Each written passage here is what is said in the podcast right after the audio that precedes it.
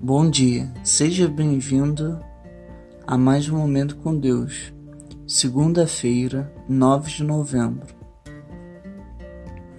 Os planos bem elaborados levam à fartura, mas o apressado sempre acaba na miséria.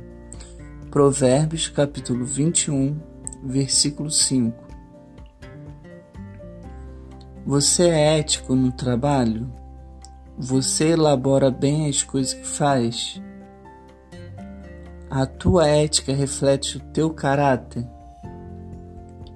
Você já ouviu alguém admitir que não tem ética? Essas perguntas são difíceis de responder, mas são importantes para que nós cresçamos e fortaleçamos nosso caráter. Deus abençoe a sua vida.